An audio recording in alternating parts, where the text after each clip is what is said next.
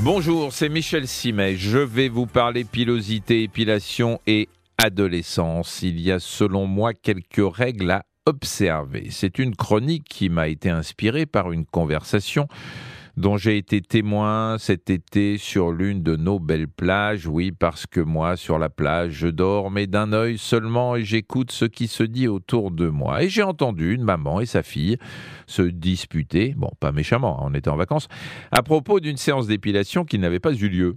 C'est-à-dire que l'adolescente refusait de se mettre en maillot de bain parce qu'elle avait un peu de poil aux pattes. Et la maman lui rétorquait qu'elle était encore un peu jeune pour s'épiler. La maman avait raison, sauf qu'elle manquait un peu d'arguments pour raisonner sa fille. Il faut savoir que chez les jeunes filles, l'apparition des poils survient quand elles ont 10 ou 11 ans. On est alors aux prémices de la puberté. Et là, il y a une règle à observer avant la puberté. On ne touche pas aux poils. Ensuite, il faut convaincre les adolescentes qu'elles vivent quand surviennent les premières règles, une espèce de Big Bang hormonal et que ce Big Bang se termine généralement bien. J'entends par là que les hormones font du bon boulot et qu'elles ont pour effet d'éclaircir et d'affiner les poils. Donc le pire en la matière, en matière de pilosité, n'est jamais sûr. Ça, c'est le premier point. Deuxième point, si vous avez affaire à une adolescente récalcitrante ou à une pilosité récalcitrante, il y a deux solutions. Vous pouvez soit décolorer les poils, soit avoir recours à une crème dépilatoire. Je dis bien dépilatoire et non pas épilatoire.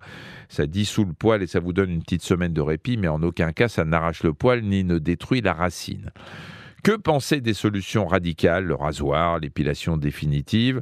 Alors concernant l'épilation définitive, je déconseille aux jeunes filles d'y avoir recours, d'abord parce que vous allez y laisser un peu d'argent, mais surtout parce que ce sera contre-productif si la pilosité n'est pas stable et la puberté bien installée.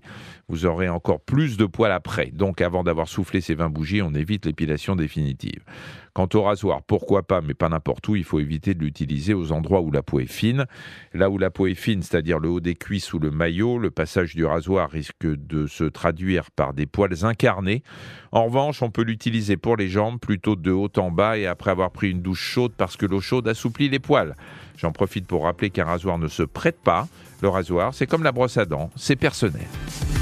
Merci d'avoir écouté cet épisode de Ça va beaucoup mieux. Si vous avez aimé, n'hésitez pas à en parler autour de vous et à nous mettre des étoiles. Retrouvez tous les épisodes sur l'application RTL, rtl.fr et sur toutes les plateformes partenaires. À très vite.